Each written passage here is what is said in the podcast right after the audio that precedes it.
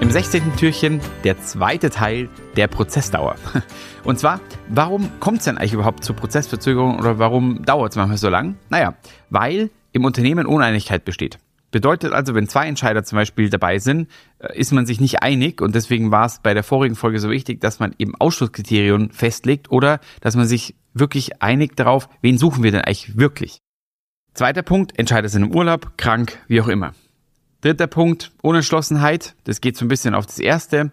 Da ist es meistens so, dass man sagt so, ah, irgendwie, der Bewerber hat was, aber so ganz überzeugen konnte er mich nicht. Und dann ist einfach eine klare Message meinerseits, don't do it. Also nicht einstellen. Das ist ziemlich einfach.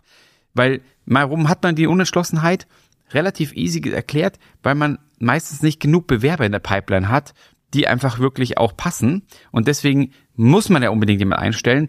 Und deswegen wägt man auch oftmals hin und her und ist sich nicht einig. Aber die wichtigste Sache an der Stelle ist daher einfach absagen. Wenn man nicht das Gefühl hat, ja, das ist er, das ist genau der Kandidat, dann würde ich ihn nicht einstellen.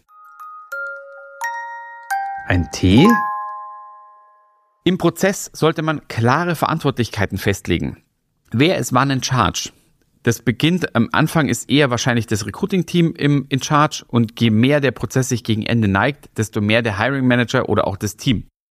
Wichtig ist, wenn zum Beispiel Krankheitsfälle auftauchen oder dergleichen, dass man Übergaben macht und dass man dann im Endeffekt auch, wenn zum Beispiel das Team bestimmt oder mehr oder minder der Vertreter des Vorgesetzten dann die Entscheidung fällt, dann ist ganz wichtig, dass der echte, wahre Rückhalt vom Vorgesetzten auch wirklich da ist für die Thematik und da auch eine Fehlerkultur erlaubt ist. Das bedeutet also, da gehe ich so ein bisschen auf meinen ersten Punkt hin, wenn ich also unentschlossen bin, ob ich jemanden einstelle und ich entscheide mich dann vielleicht trotzdem mal dafür, weil ich sage, ach, ich probiere das jetzt einfach, kann, ich habe ja noch die Probezeit, dann ist auch ganz wichtig, dass der Vorgesetzte einfach eine Fehlerkultur zulässt und dass es nicht dann wirklich als rot markiert wird, dass wenn man sagt, hey, wenn du eine Fehleinstellung machst, dann ist es gleichzeitig auch für dich vielleicht das, der Killer.